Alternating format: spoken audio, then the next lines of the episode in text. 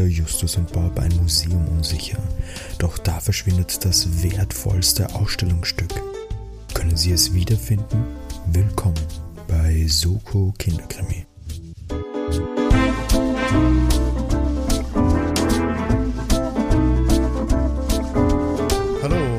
herzlich willkommen zu Soko Kinderkrimi, dem Jugendroman, Krimi, Hörspiel, Hörbuch, Mitrate-Podcast mit kleinem, aber feinen Bildungsauftrag. Mein Name ist Timo, ich darf euch hier herzlich begrüßen in der Rolle des allseits bekannten Rätselopfers, das sich wie jede, alle zwei Wochen mit einer Jugendkrimi Kinderkrimi oder wie ihr es auch immer nennen wollt, Geschichte konfrontiert seht und der Mann, der diese Geschichte auch dieses Mal wieder dabei hat, reingepackt in seinen Ranzen und abgetippt und vorbereitet mit einer geballten Wissensladung natürlich über diesen Fall. Das ist Sascha. Hallo Sascha. Hallo Tio. Hast du dich wieder repräsentiert gefühlt in meiner. Natürlich, vor allem mit der geballten Wissensladung, die ich ja. habe. Ja, du, Sascha, das ist schon so ein Mindestmaß an Erwartung, die ich an dich habe. Ähm, dass du da top vorbereitet bist, weil ich es nicht bin. du weißt, so ein Podcast mit zwei, zwei Typen, da braucht es immer einen, der vorbereitet ist und einer, der es immer so ein bisschen, ja, weißt so ein bisschen laissez-faire äh, angeht und so ein bisschen ja, für die schlechten Gags und die müden Schmunzler zuständig ist. Das, was die Leute dann zum Einschlafen bringt, sozusagen. Genau. Oder zum Abschalten. Das sind meine Lieblingszuhörer. Die, die beschließen, na, das ist mir jetzt zu viel. Genau, weil die kriegen dann das Ende dieses Podcasts nicht mit und meistens ist die Gefahr, dass ich mich blamiere, zu 90% am Ende des Podcasts. Entweder das ist die schlechte Einleitung, die ich mache, billige Gags in der Mitte, aber diese, auf die bin ich meistens stolz. Und, und am Ende dann, am Ende dann, dann ist die Gefahr am größten, dass ich mich blamier. Deswegen ist es gut, wenn die Leute kurz davor abschalten. Also ihr habt es hier zuerst gehört. Ja, also unser Podcast ist auch, wäre auch einer der wenigen, um euch hier kurz mal in den Hintergrund der äh, der Produktion eines Podcasts zu bringen, ist, dass was wir ja bis jetzt noch nie gemacht haben, aber wo man sich ein bisschen auskennt, wenn man da, sich damit beschäftigt, ist natürlich Werbung in Podcasts. Haben wir bis jetzt nicht gemacht. Nicht aus irgendwelchen gutgläubigen Überzeugungen, sondern dass uns einfach niemand bezahlt, überraschenderweise. Ähm, dass wie unser Podcast ja eigentlich ideal wäre für diese, für die Werbung kurz vorm Ende oder die Gegenende hin weil da die meisten Leute ja natürlich noch dabei sind, weil sie die Auflösung des Falls hören wollen. Und dabei sind mhm. das eigentlich die schlecht bezahltesten Werbespots in Podcasts, weil den Anfang hören die meisten Leute. Und irgendwann schaltet es ab, du hörst nicht weiter, du vergisst ihn oder es kommt was dazwischen, bla bla bla. Kann alles passieren. Und bei uns ist es aber, glaub, wobei, vielleicht schalten wir uns einfach auch Leute ab und vergessen es wieder. naja. Aber zumindest dramaturgisch, in einem Sales-Pitch könnte man das so argumentieren. Dass unser Podcast, dass da ein guter Spot wäre. Sowohl vorne, Mitte als auch hinten. Da geht auch noch was, Leute. AKA, wir verkaufen uns billig, oder wie ist die also jetzt? Nein, uns müssen sie mehr zahlen. Das ist so. wir sind teurer. Weil es auch bei uns natürlich die Leute dranbleiben, weil die ja wissen wollen, wie schlecht ich abschneide. Das ist ja, ja, weißt, deswegen ist das wie, wie Werbung kurz vor beim Cliffhanger oder so, wie ein Cliffhanger, ja. Da bleiben die Leute dran, Sascha. Aber keine Sorge, Leute, wir werden nicht mit Werbung überschwemmen demnächst. Das ist keine, keine kleine Vorbereitung. Außer ihr wollt's, außer ihr bezahlt uns dafür. Also gerne an Soko, Soko Kinderkrimi.gmx.at. Wir machen auch gerne einfach so Werbung für, keine Ahnung, ihr feiert euren 30., 40., 50., was auch immer Geburtstag und denkt euch, hey, ein paar Gäste mehr, die wir nicht kennen. Wir machen auch für sowas gerne Werbung, also alles gut. Na gut, Sascha, äh, ich habe es ja schon ein bisschen vorweggenommen, um was es in unserem Podcast geht. Du hast natürlich wieder eine Kinderkrimi-Geschichte mitgebracht für, äh, für unsere Folge und ich muss diesen Fall lösen natürlich, nachdem du ihn mir ausführlich und ohne fiese Fallen erzählst. Und ich messe mich da mit unseren Kinderdetektiven.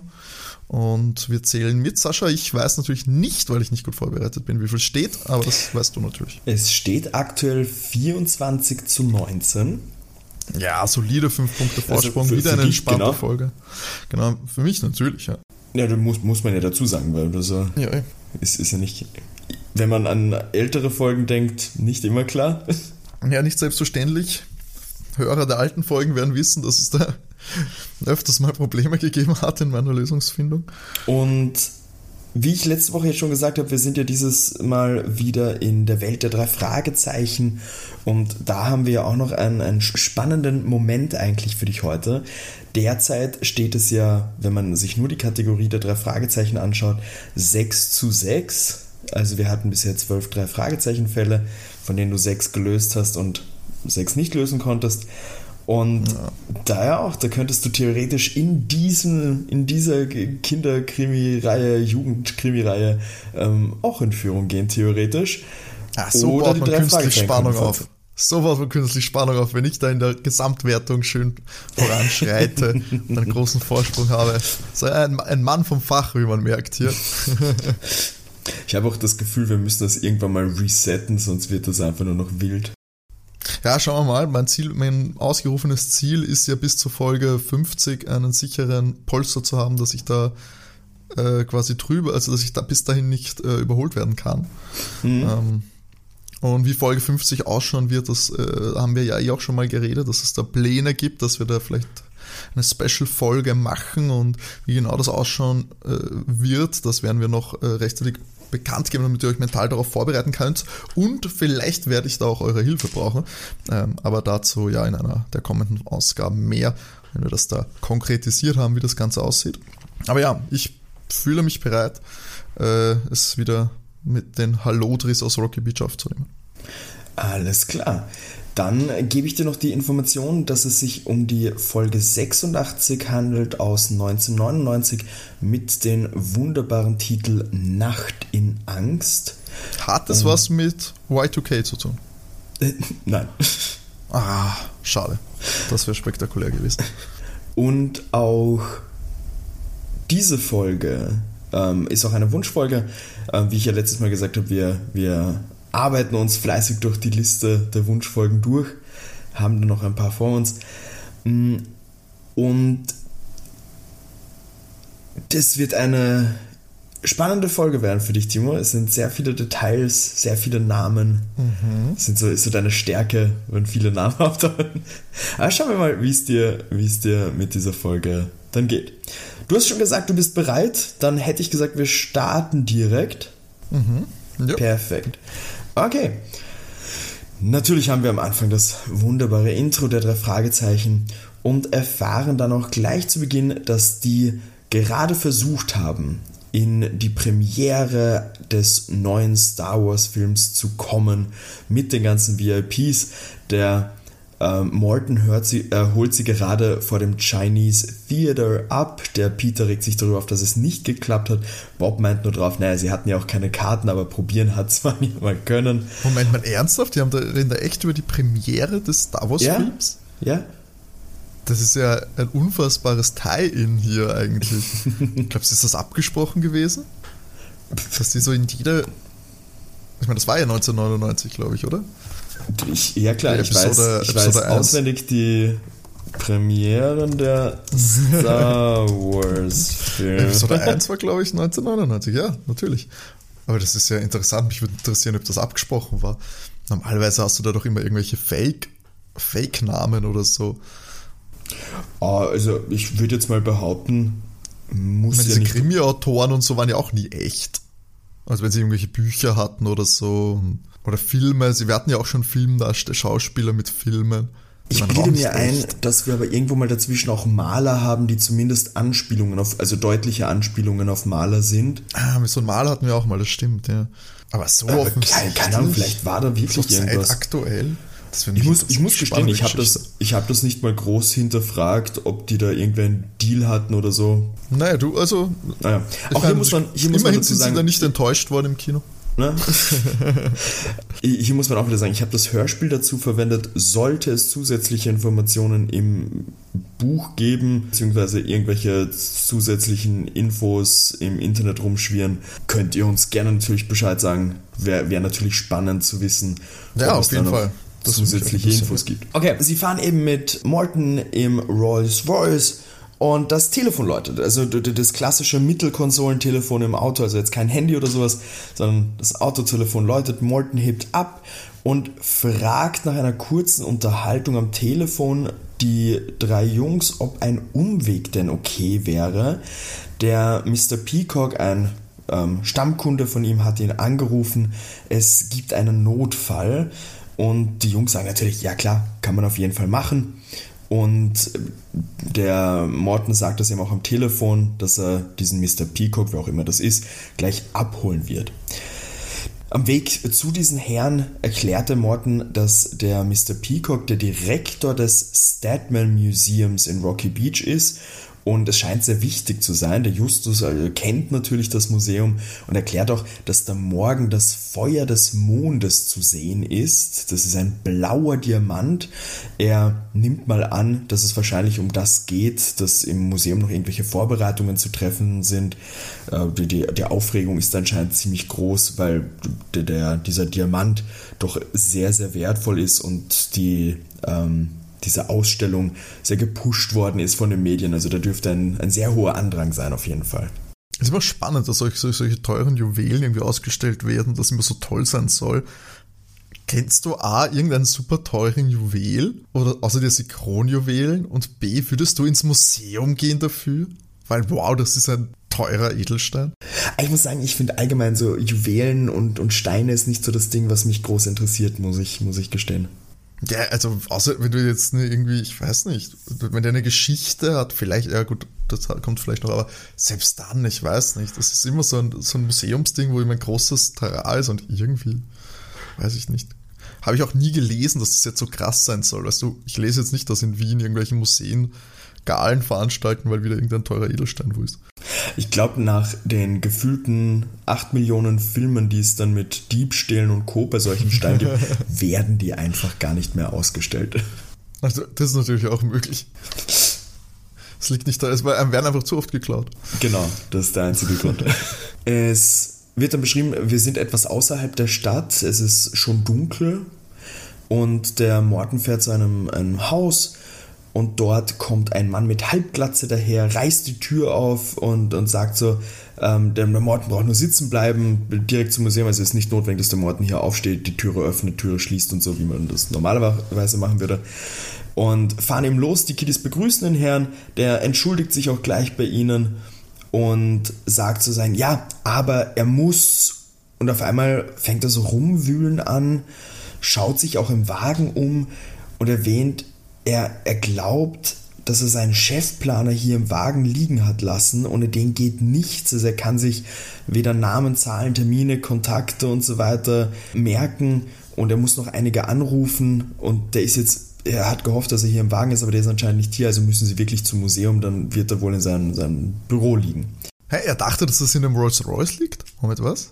Der ist wie gesagt der ist Stammkunde von Morton, also der fährt öfter mit Morton so. hin und her, dürfte eben an dem Tag auch schon mit ihm gefahren sein. Moment, die vermieten den Rolls Royce? Ja klar. Ich hab gedacht, die, der gehört ihnen. Nein, nein, also der, die drei Fragezeichen hätten ihn nur für eine, einen begrenzten Zeitraum gehabt. Die haben den ja gewonnen beim Gewinnspiel. Ja, ja, ja. Dieser Zeitraum ist schon Ewigkeiten vorbei. Der Morton ähm, sind so nach dem Motto, das ist so toll mit denen zu fahren. Und also die haben den quasi auf Abruf. Genau. Ach so. Und der Typ ist jetzt der, der Museums. Genau, ist der Museumsdirektor. Dessen Name war. Mr. Peacock. Peacock. Museumsdirektor. Okay. Und wie du ja bereits weißt, in späteren Folgen sind sie auch selbst teilweise ja, mit dem genau. Auto, Fahrrad und Co. unterwegs. Alright. Ähm, so. Er entschuldigt sich auf jeden Fall bei den Kindern, äh, stellt sich jetzt mal offiziell vor, die Kiddies eben auch, also die drei Fragezeichen. Und fragen ihn, ob sie ihn vielleicht zum Museum begleiten können. Er schwärmt auch so ein bisschen vor der Ausstellung und morgen werden die Massen eben hinlaufen. Es ist absolut stressig gerade und meint dann, wenn sie schon so nett sind, dass sie ihn da jetzt mitnehmen praktisch, weil er hat ja ihre Fahrt unterbrochen, ob sie denn mit ihm zu dem Diamanten schauen wollen. Da zeigt er ihnen gern, es wäre so sozusagen die Premiere, die Kinder sehen dann den Stein vor allen Besuchern, ist eigentlich nicht ganz erlaubt, aber er ist schließlich der Direktor, also was will man ihn tun, so auf die Art. Mhm. Kitty stimmt natürlich zu, super happy und kurze Zeit später kommen sie am Museum an. Äh, das ist fast verlassen, äh, also der Parkplatz ist fast verlassen, es stehen noch Autos, ich glaube zwei, drei Autos stehen noch rum, aber es wird als fast verlassen beschrieben. Die Kiddies und der Direktor steigen aus. Der fragt auch, ob der Morten auch mitkommen möchte und der Morten erwähnt dann nur, er ist jetzt ziemlich langsam, sein Bein war gebrochen, jetzt nicht mehr obviously, aber sein Bein war gebrochen und macht ihn noch ein bisschen zu schaffen. Und er meint so, hey, alles gut, nehmen Sie gerne Rücksicht darauf, also kann er gerne mitkommen. Und er muss eben beim Reinkommen gleich mal, also er sperrt die Tür auf und muss gleich den Alarm entschärfen und gibt einen Code ein, erwähnt auch hier so, das ist die einzige Nummer, die er sich merken kann. Da hat er ewig trainieren müssen davor, eben restliche Telefonnummern, ähm, andere Codes für das äh, Museum und Co. hat er eben in seinen Chefplaner stehen. Deshalb ist er eben so wichtig. Und wenn er diesen Code am Eingang nicht wüsste, wäre ziemlich schnell die Polizei eben da, also wird dann sofort ein Alarm ausgelöst. Sie sind jetzt im Museum. Ähm, das Büro ist ganz oben in, und der Diamant ist im dritten Stock. Es gibt einmal Treppen, in, äh, die raufführen und eben auch einen Lift. Äh, das ist leider, also die Treppen sind ein Problem für Morten, also wird, nimmt er den Lift eben. Und die Kiddies meinen so auch so, ja, sie hätten jetzt nichts gegen eine kleine Führung allgemein äh, durch dieses Museum. Und der Morten und der Justus beschließen, okay, also Morten war eh klar, aber Justus beschließt auch, er nimmt den Aufzug. Der Justus will nämlich ähm, praktisch sich auch umschauen, aber will den umgekehrten Weg nehmen, von oben nach unten. Da gibt es auch so ein bisschen Kommentare zum Thema Justus Gewicht, Klassiker. Ähm, und der Direktor sagt eben nochmal, es ist ganz wichtig, dass sie wirklich nichts angreifen. Ähm, er hat zwar generell den, die Alarmanlage entschärft, aber die Exponate sind nochmal extra gesichert, eh vollkommen klar. Also ja, nichts angreifen, sonst geht da sofort der Alarm los. Man hat jetzt dann so äh, Treppensteiggeräusche, nenne ich es mal, und äh, hört auch so ein bisschen Schnaufen dabei. Und eben es gehen praktisch der Mr. Peacock, der Bob und der Peter die Treppen rauf. Äh, Justus und Morten haben sich ja verabschiedet, die sind im Licht, äh, im Lift. Und auf einmal geht im Museum das Licht aus. Der Peacock ist extrem überrascht, versteht das absolut nicht und sagt nur zu den Jungs, sie müssen, sie müssen still sein. Sie müssen dringend still sein. Und kommentiert das somit, bricht da wer ein? Also das Licht sollte anbleiben. Er hat das alles korrekt gemacht. Ähm, also müssen sie ins Sicherheitsbüro. Der Bob und der Mr. Peacock gehen nach oben weiter zum, äh, zum, zum Sicherheitsbüro und der Peter beschließt, er geht in den dritten Stock, wo eben die Sonderausstellung ist, mit dem Diamanten, um zu schauen, dass nichts passiert. Man hat so ein bisschen Panik, es muss schnell passieren. Ähm, sehr atmosphärisch außerdem auch im Hörspiel. Wieder mal kann ich nur empfehlen, das anzuhören.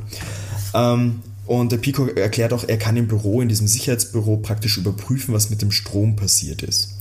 Sie kommen hin, in diesem Büro ist niemand und da ist der Peacock nochmal sehr verwirrt, weil normal laufen die Kameras und der Computer auch nachts, aber da, da läuft nichts.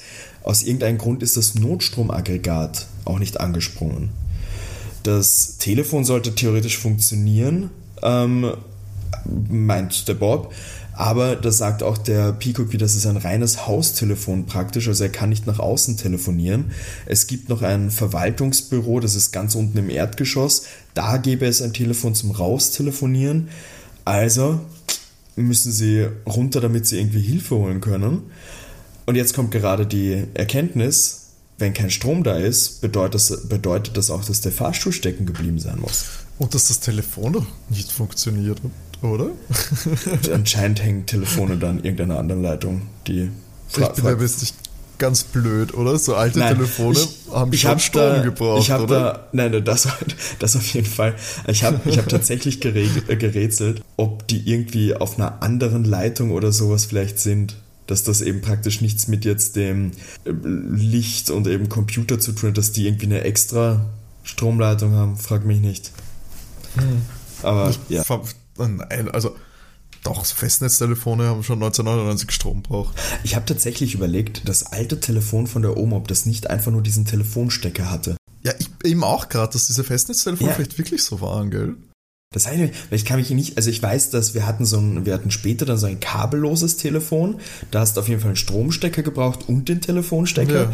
Aber das alte von der Oma hat nur den Telefonstecker. Eben, ja, gell? Es kann Ja. sein, dass das nur mit Telefonstecker war. Ja. Ist da genug, En- genug Energie dann durchgegangen? Ah, ich, das tue ich gar nicht so, als würde ich mich damit auskennen. Bisschen peinlich als Sohn eines Fernmeldetechnikers, der sich mit so Telefonen eigentlich auskannt hat. Aber na, das ist. Also das seht ihr wieder, so alt sind wir hier gar nicht. Wir wissen nicht mal, wie diese Dinger wirklich funktioniert haben. Diese alten Telefone, Leute. Wir kennen sie zwar noch, aber ist es dir wieder eingefallen, Sascha? Ja, natürlich, mir ist es wieder eingefallen. Mir hat nicht das Internet geholfen. Ich habe das von ganz alleine gewusst. Äh, Die alten Telefone haben den Strom durch die Telefonleitung erhalten und haben deshalb auch bei Stromausfall funktioniert. Ah, okay. Na, okay. Würde mich natürlich dann, kann der Strom ja auch ausfallen. Na egal. Zu, zu detailliert. Ich schätze mal, das wird schon alles seine Richtigkeit haben in diesem Museum. Als sie, also sie beschließen eben dieses Jahr, sie gehen jetzt runter zu diesem Verwaltungsbüro, können dann eben anrufen und als sie rausgehen, hören sie komische Geräusche und beschließen, sie verstecken sich dahinter einer Säule und man hört jetzt auf einmal mehrere Stimmen. Die erste Stimme sagt, schieb die Türen wieder zu. Darauf wird geantwortet, alles klar, Chef. Und der Bob flüstert so zum Peacock, dass es fünf Personen sind, die da sind.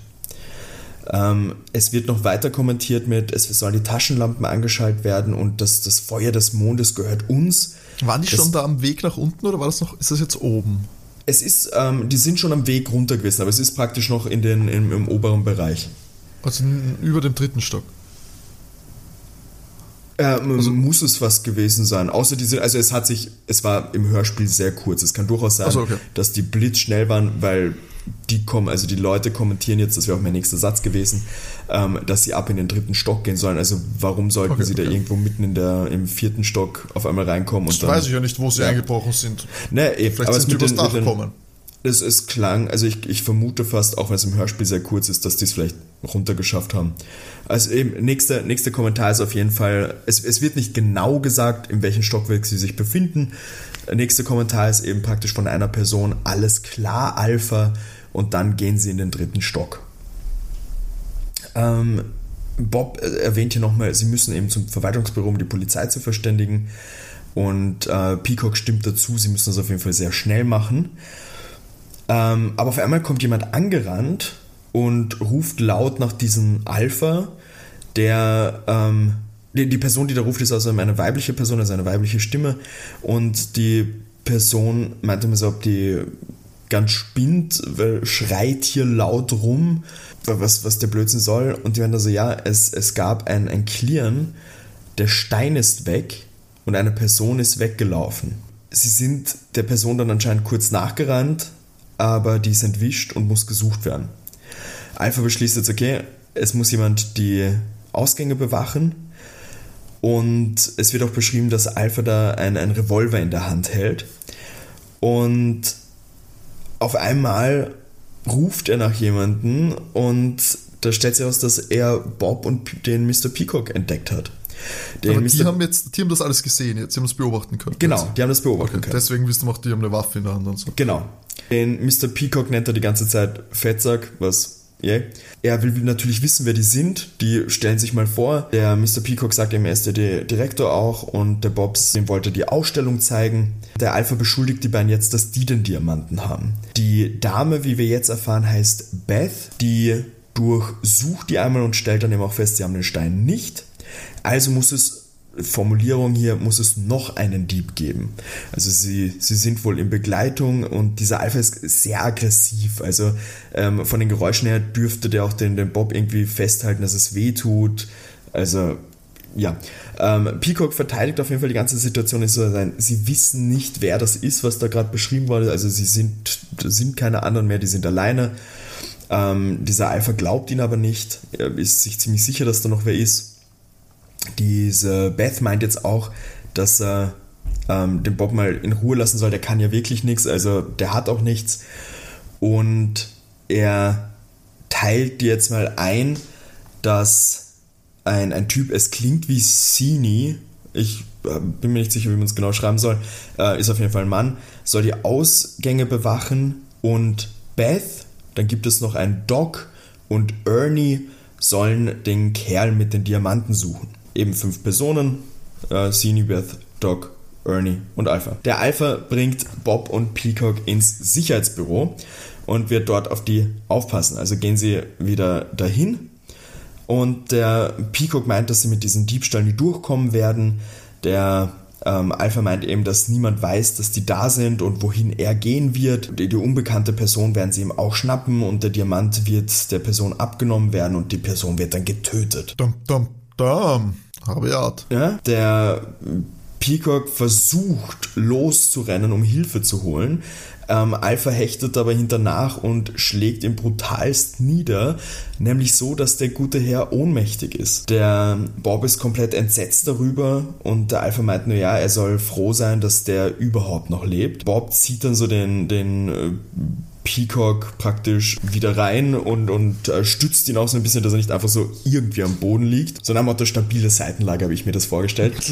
Entdeckt er den Schlüsselbund vom Peacock und denkt sich da so, gut, er steckt den mal ganz heimlich ein, vielleicht bringt das irgendwann noch was, setzt sich auf den Sessel, der im Sicherheitsbüro ist, der Alpha ist das Ganze auch am Beobachten. Einmal mit dem Peacock und schaut dann auch immer wieder raus, ob sich da was tut. Also der steht praktisch so im Türbereich, kannst du dir das vorstellen. Mhm. Und wie der Alpha dann mal wegschaut und schaut, was draußen ist, schaut sich der Bob das Sicherheitssystem eben an. Und es wird mal genannt so Belüftung, Lift, also steht eben dort Belüftung, Liftnotruf, Beleuchtung und so weiter. Und der Bob hofft gerade so ein bisschen, dass der Liftnotruf vielleicht noch Strom hat. Vielleicht ist da irgendwie eine ähm, Batterie oder sowas, eine zusätzliche, die das Ganze versorgt. Was ja Sinn machen würde. Genau. Und da ist auf jeden Fall ein Mikrofon mit einem Knopf, auf dem Sprechen oben steht. Und der Bob bastelt sich so aus einem Papier so ein Keil, eben alles immer, wenn der Alpha wegschaut, und steckt das praktisch so rein, dass dieser Knopf mit Sprechen fixiert ist. Er hat also die, die Hoffnung, Hoffnung, dass der praktisch das Ganze, was gesprochen wird, in den Lift überträgt. Ähm, und dann, als er glaubt, das funktioniert, also er hat ja, er hat nichts, was das bestätigt, dass es funktioniert, also er hofft einfach nur, dass das klappt, fragt er den Alpha, wie sie denn eigentlich reingekommen sind. Weil, wenn sie da durch die Türe sind, dann wäre ja ein Alarm losgegangen letztendlich. Und jetzt kommt der Moment, wo der Bösewicht den ganzen Plan erzählt. Diesen genau. Moment habt ihr alle gewartet.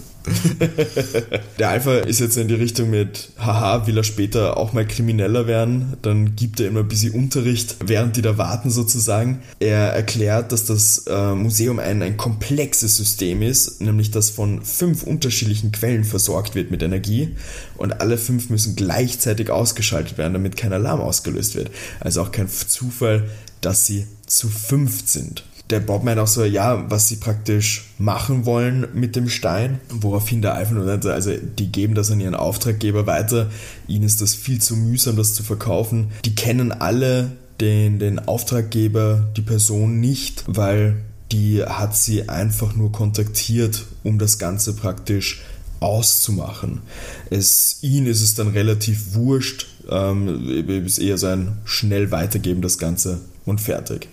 In dem Moment kommt aber die gute Beth angerannt und erklärt einmal auch, dass der Dieb ihn anscheinend entwischt ist, aber der muss im Museum sein, ist erstaunlich schnell. Sie finden ihn gerade nicht. Ist erstaunlich sich, schnell. hat sich, ja, hey, Beth und Doc sind anscheinend auch ziemlich schnell. Erstaunlich langsam. Ähm, der, ja, Alpha beschimpft ihn auf, auf jeden Fall ziemlich und beschließt jetzt, er nimmt die Sache selbst in die Hand. Es soll jetzt dieser Ernie da bleiben und Doc und Beth sollen mit ihnen mitkommen ähm, und der, der Bob ist praktisch seine Geißel und wenn die Person sich nicht stellt, wird er sterben. Der Alpha ist sich sicher, dass der Bob die Person kennt, nimmt Bob praktisch die Story, was sie vorher erzählt haben, absolut nicht ab.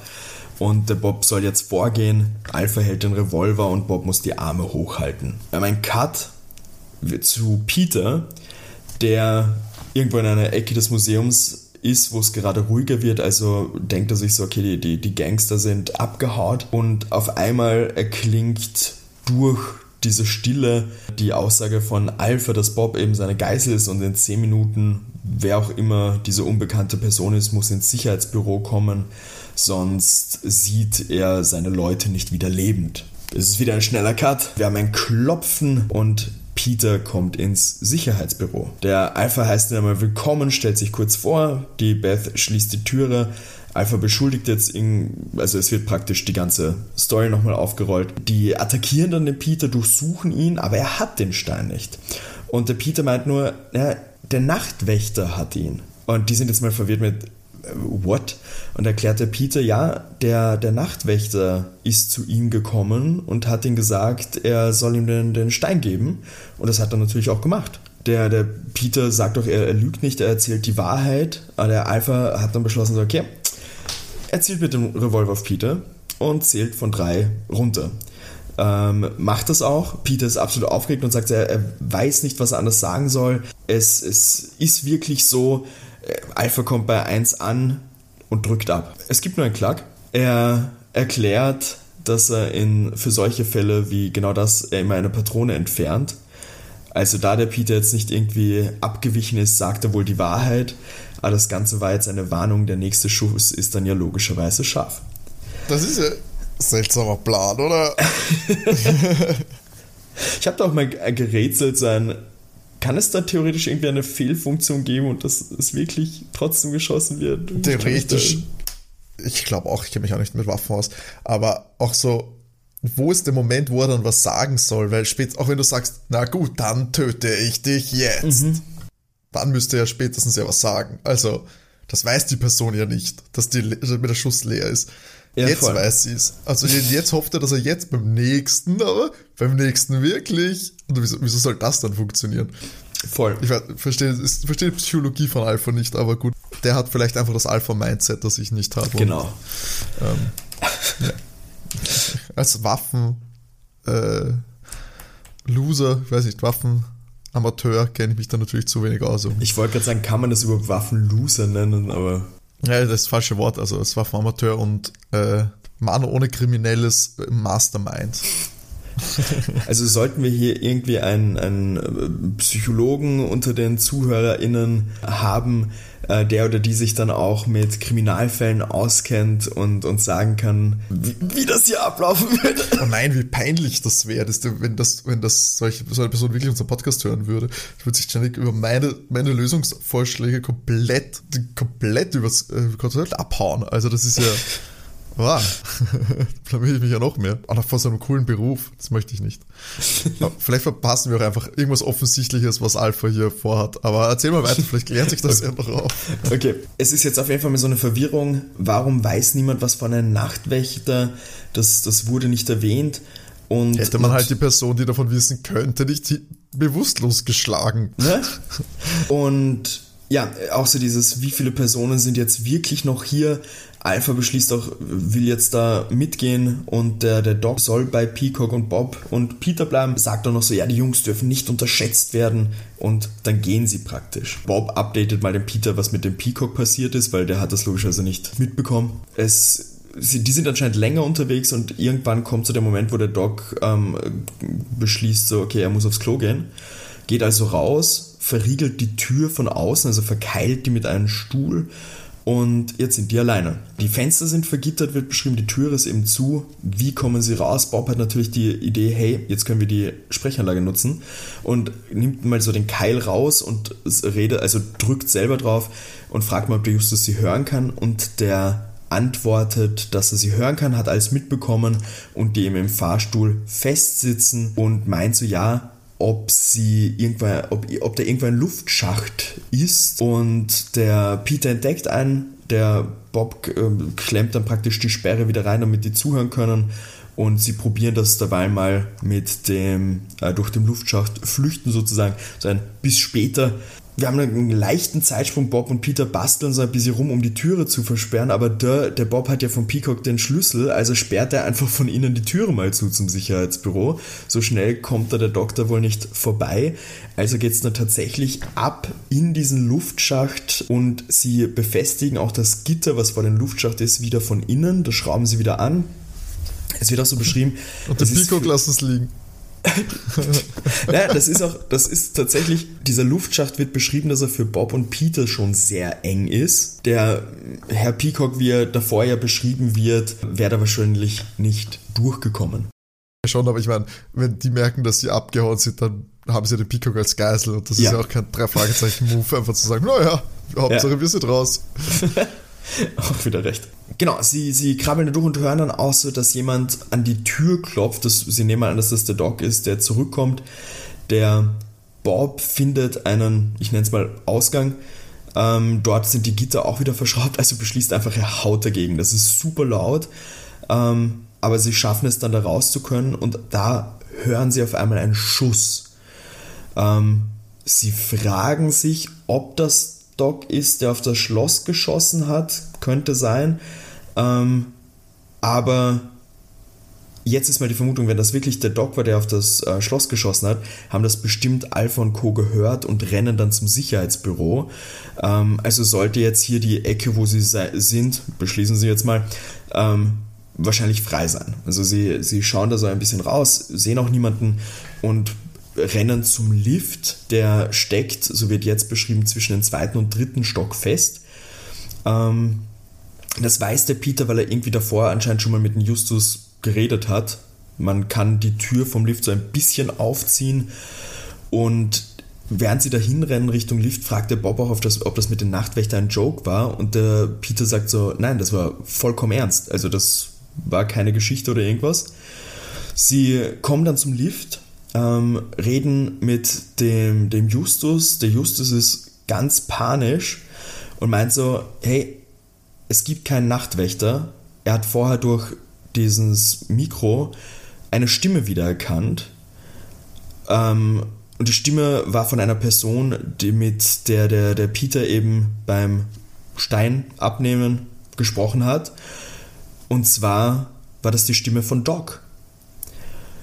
Und jetzt sind die erst recht verwundert, warum machen die so ein Tamtam, wenn die Bande eh schon den Stein hat?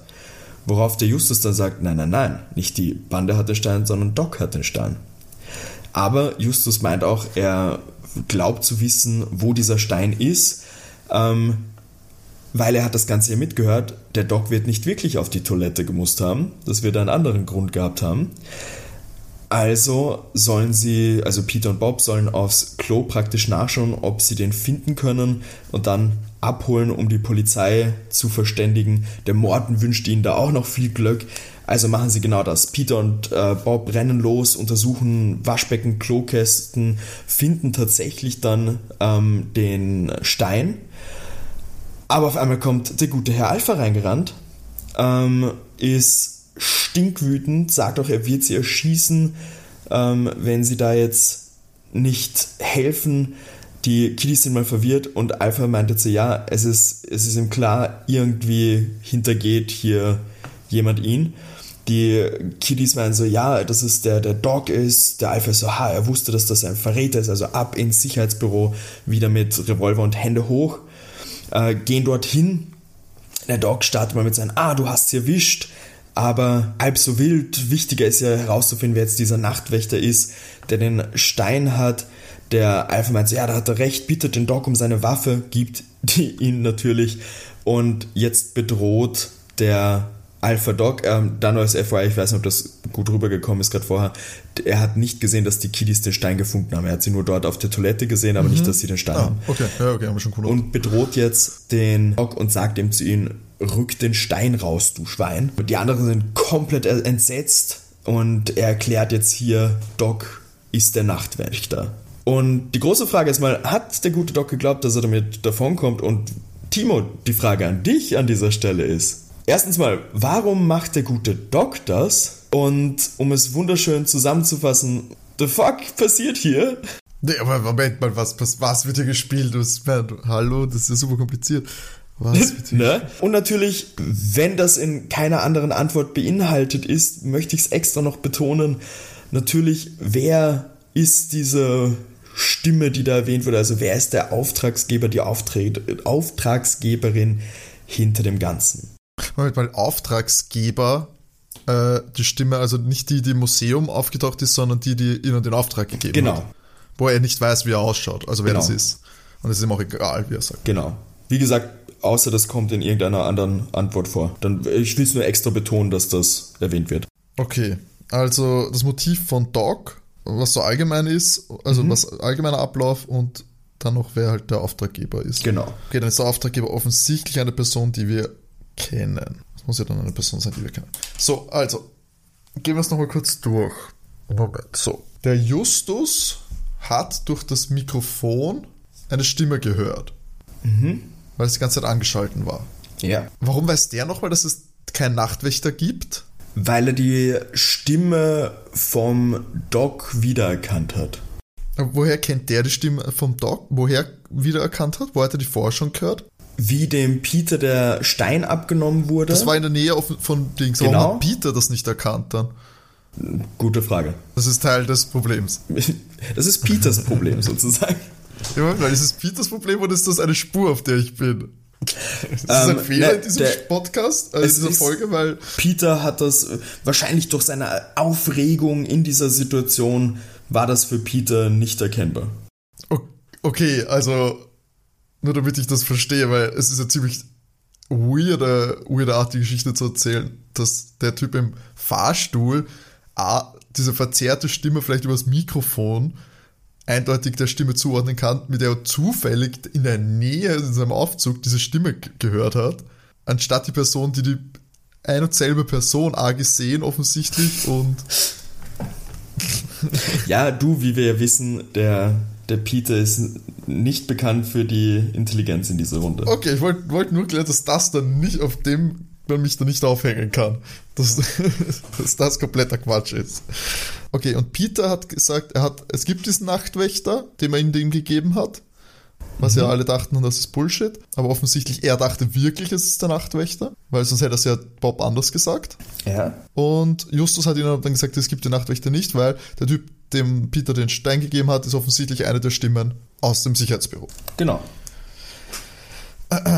Peter weiß es offensichtlich nicht, wer das war. Wieso können wir uns dann sicher sein, dass es Doc war? Überhaupt. Justus weiß nicht, wer das ist, oder? Ja, Justus geht jetzt rein nach den Stimmen, die er gehört hat. Und er hat aber jetzt nicht konkretisiert, welche Stimme. Also der besonders tiefe oder der. Nein, das wird nicht gesagt. Also er, er erwähnt einfach nur, es ist, ja die Stelle, es ist ja die Stelle praktisch, wo der Alpha sagt, so Doc soll hier bleiben und dann kommt mhm. dieses Ja-Chef und da, daher hat er praktisch den Namen.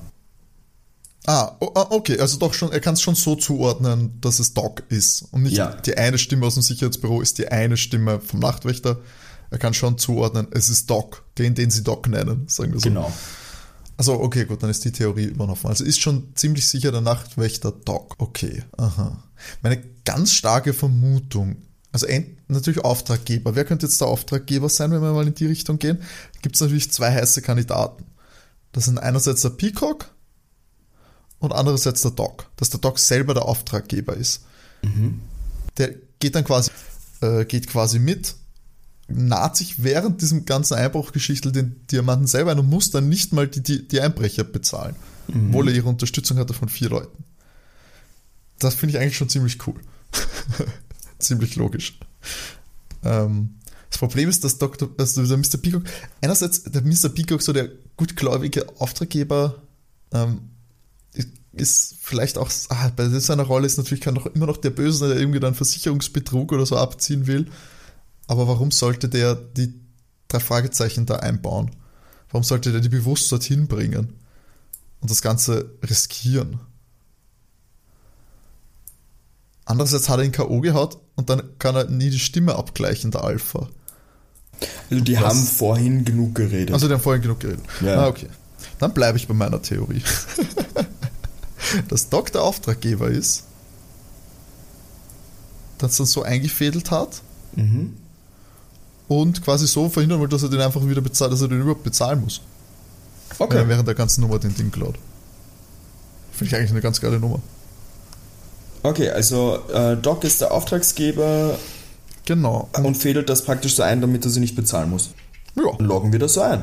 finde ich ehrlich gesagt ziemlich logisch und bin ganz zufrieden mit der Antwort. Kann ich schon mal vorweg sagen, falls es falsch ist.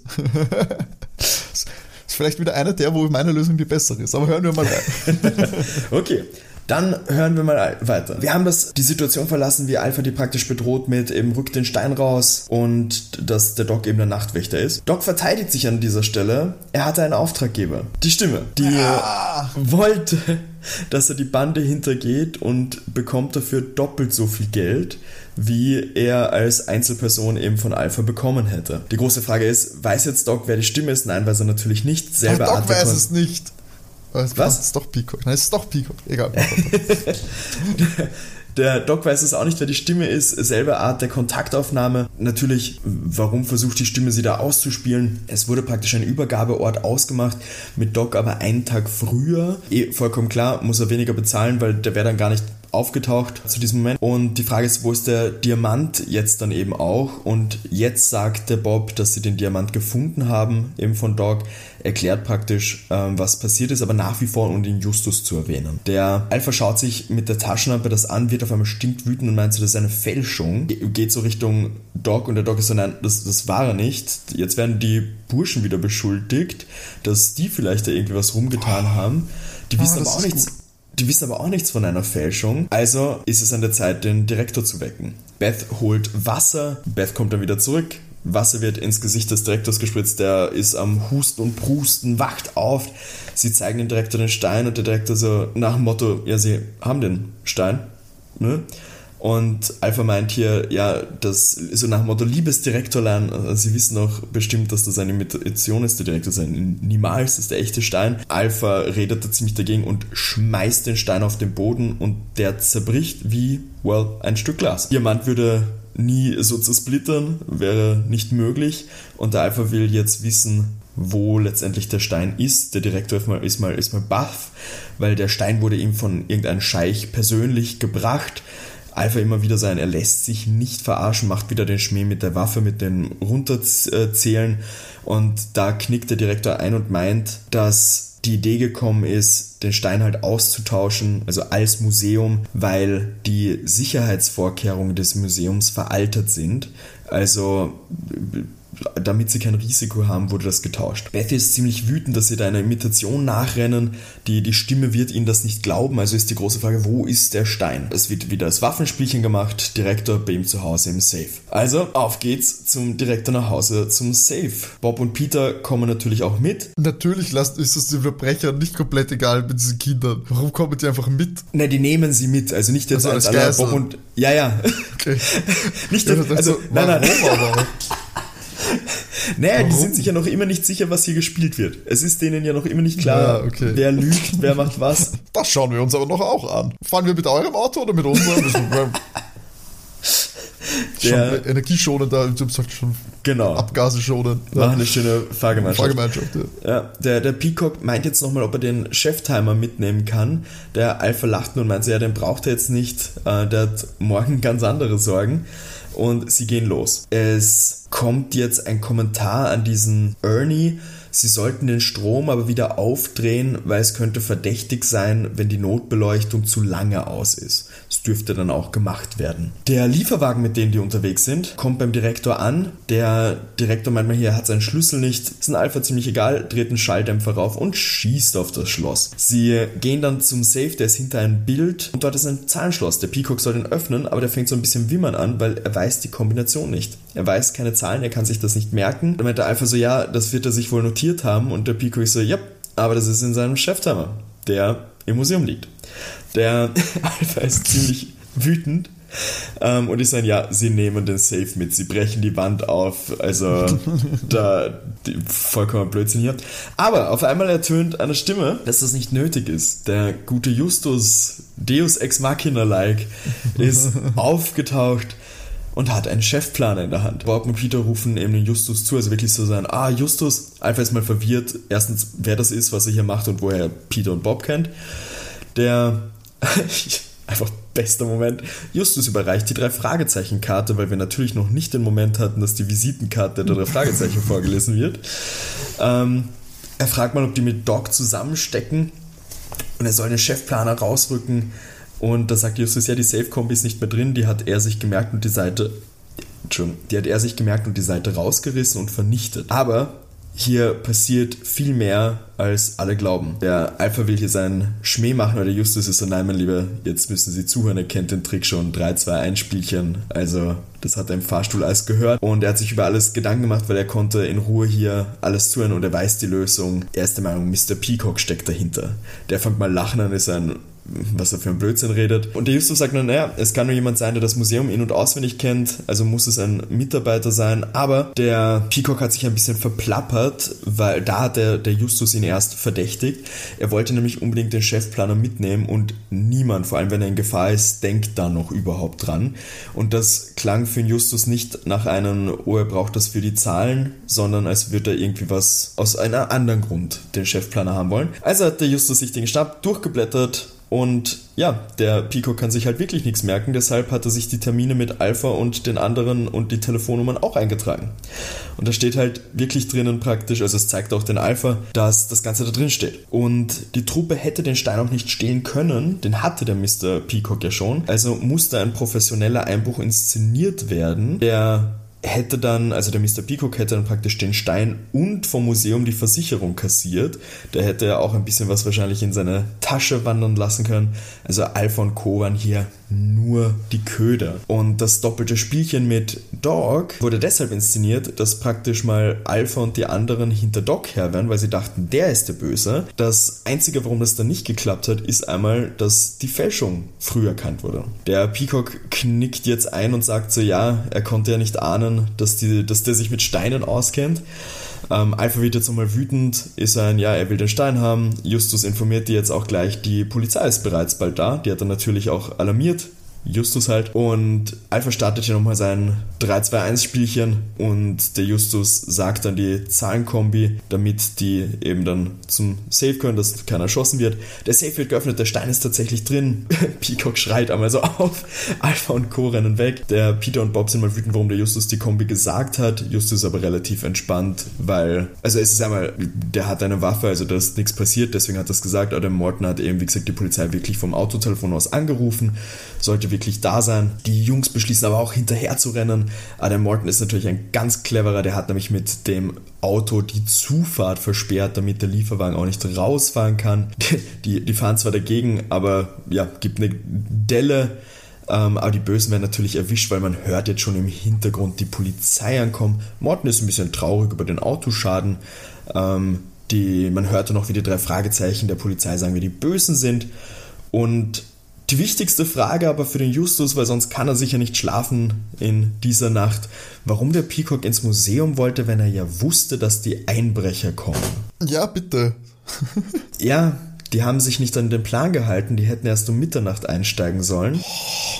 Also musste er sich einfach dumm stellen. Er hat logischerweise seine Stimme verstellt bei den Telefonaten, deshalb konnten no. sie ihn auch nicht erkennen. Okay, das die Polizei führt ihn ab und die drei Fragezeichen müssen am nächsten Tag noch aufs Revier zur Aussage und der Peter meint noch so zum Schluss, Mann, Mann, Mann, dabei wollten wir doch nur ins Kino. Und darauf folgt das Outro zu dieser Folge. Mann. Ah, der Notizzettel wertlos. Hauptsache Chinese Theater habe ich mal aufgeschrieben. Ähm, nee. Ja, nee, war, war okay. Also ich, da wäre ich glaube ich auch nicht, echt nicht drauf gekommen. Ich war so ungefähr auf der richtigen Spur, glaube ich, noch parallel. Mhm. Hatte auch im Kopf, dass der Chefplaner wahrscheinlich noch eine größere Rolle spielt und dass diese, yeah. diese Unfähigkeit, sich irgendwas zu merken, eine Rolle spielt und dass ja der Peacock mehr steckt als nur irgendwie der, weiß nicht, der komplett zerschwurbelte Museumsdirektor. Und ich hatte auch diese Versicherungsnummer, hatte ich auch im Kopf, mhm. dass natürlich ein Peacock irgendwie diese Versicherungsgeschichte kassieren will. Äh, klassischer Fall natürlich bei so Kunstgegenständen immer. Ja. Dafür, also so wie das jetzt ausgegangen ist, war meine Lösung auf jeden Fall deutlich zu einfach. viel, viel zu einfach. Aber es ist okay, also tut, tut nicht so weh wie, wie manche andere nicht geknackten Fälle, muss ja. ich sagen. Ich hatte eine zufriedenstellende Lösung für mich, das ist meistens schon genug wert. Und ja, war jetzt nicht ganz äh, komplett absurd, das, das natürlich auch nicht, war, wäre realistisch zu lösen gewesen, aber coole Geschichte eigentlich. Mhm. Ich hätte es noch cooler gefunden, wenn sie es auch im Museum beendet hätte. Ist diese Fahrt dann noch zum Peacock selber, das hätte man sich äh, zumindest dramaturgisch, finde ich, ein bisschen schenken können, allein um dieses äh, stirb langsam Feeling zu haben. Ich weiß nicht, mhm du weißt, was ich meine, das ist dann dieser Stirb langsam 1, der ja nur in diesem Tower spielt und er, er, ja auch durch Luftschächte kriecht und dann so die, die Bösewichte ausschaltet. Ja. Und das hätte, das wäre ja super cool, so eine Contained-Folge, also so ein, ich nenne es jetzt einfach mal Kammerspiel, was nur in, nur in diesem Gebäude ist stattfindet. Ist es nicht so in die Richtung ähm, Locked Room Mystery, wo du praktisch, du hast nur die Verdächtigen, die in diesem Gebäude drin sind, es kann niemand rein und raus. Ja, genau, ungefähr so, ja, genau, das meine ich. Und dann dass sich alles da in diesem Museum, also ein cooles Setting ja auch noch ist, abspielt. Mhm. Ähm, das hätte ich mir noch, äh, hätte mir fast mehr gewünscht, aber nichtsdestotrotz, äh, bis dahin finde ich, fand ich durchaus coole Geschichte. Auch wenn natürlich komplett unrealistisches Ende und meins viel besser war. das Gute ist, du hast, du hast nach wie vor noch ein Polster. Also wir haben jetzt 24 zu 20. Die drei Fragezeichen sind aber vorgezogen, also 7 zu 6 bei den drei Fragezeichen. Das ist okay, das ist okay. Das ist, ist okay, ist okay. Ich fand deine Idee auch ganz cool, muss ich sagen. Ich meine große Sorge, ich glaube, das habe ich mal geäußert vor längerer Zeit, jetzt nicht im Kontext von dieser Folge, dass ich das manchmal habe, wenn ich eben Folgen recht gut kenne, dass ich immer das Gefühl habe, so, es gibt ja keine andere Lösung. Ja, also es ist so, das ist viel ja. zu logisch. Mhm. Und deswegen habe ich bei dieser Folge tatsächlich so ein bisschen Angst gehabt, dass du instant, also ohne irgendeine Diskussion, mhm. sofort bist du mit, ja, Peacock, vollkommen klar. Und wir praktisch nach zwei Minuten das aushaben, so auf die Art. Also ja, also du hast den Peacock zwar ja auch im Verdacht gehabt, aber ich, ich muss gestehen, war, war innerlich ein kleines bisschen froh, dass du die andere Richtung gewählt hast. muss ich schon mal ganz ehrlich sagen. Ah, jetzt beginnt wieder die Zeit, dass du gegen mich spielst. ja, da, du, du, du warst jetzt zu gemütlich unterwegs in der letzten Zeit, jetzt spiele ich wieder gegen dich, genau. Bitte, bitte. Aber, aber ist okay. Ich möchte natürlich auch hier nicht irgendwie der FC Bayern München des äh, Hörspielwelt sein, wo ich einfach unbesiegbar durch die Lande ziehe und äh, Fall nach Fall knacke und da eigentlich mehr Langeweile aufkommen lasse. Das wollen wir natürlich verhindern. Und deswegen so ein erdendes Erlebnis wie jetzt auch mit den drei Fragezeichen. Äh, gut für mich und gut für unseren Podcast natürlich. War das jetzt eigentlich eine Wunschfolge oder? Ja, also wir machen, warte, ich sag's noch, wir haben heute die Wunschfolge und wir haben dann noch eins, zwei, drei Wunschfolgen haben wir noch ja, gut bestückt, aber nichtsdestotrotz können sich unsere HörerInnen natürlich hier auch äh, weiterhin fleißig beteiligen an dem Ganzen und ihre Wunschfolgen schicken und auch äh, Feedback schicken aller Art, wie ihr es findet. Und falls wir irgendwelche Fehler machen natürlich, das ist auch sehr beliebt, dass man uns da äh, mit nicht korrigiert, sondern ich würde eher sagen mit zusätzlichem Wissen bereichert und uns da äh, gerne, gerne irgendwelche Sachen zukommen lassen könnt, wie ihr unser Podcast äh, findet, wie ihr überhaupt drauf gekommen seid, wo ihr ihn hört und all solche Sachen. Das bringt uns immer so ein bisschen, finde ich, der Hörerschaft näher und das äh, motiviert auch, also mich vor allem.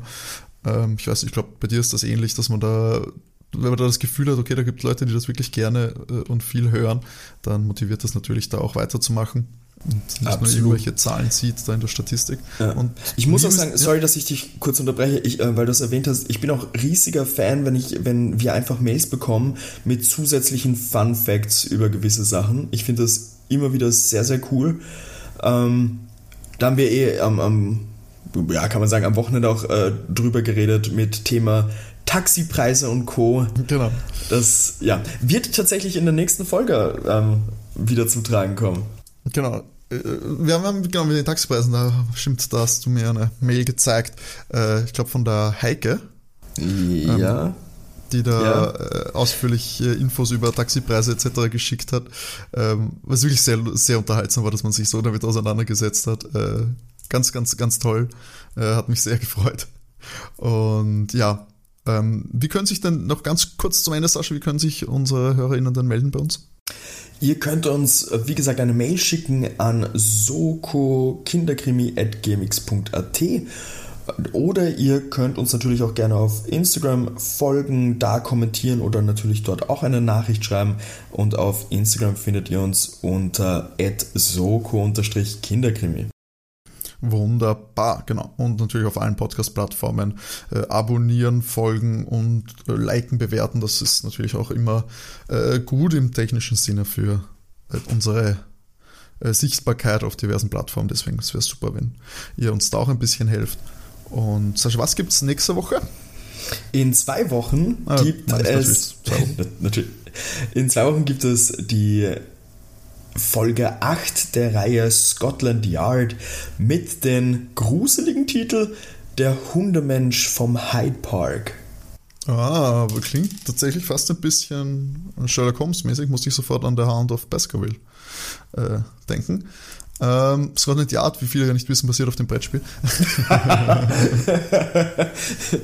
Ich weiß, dass zumindest ein Hörer jetzt lachen muss, nach dem Motto, das wisst ihr nur, weil ich euch das geschickt habe.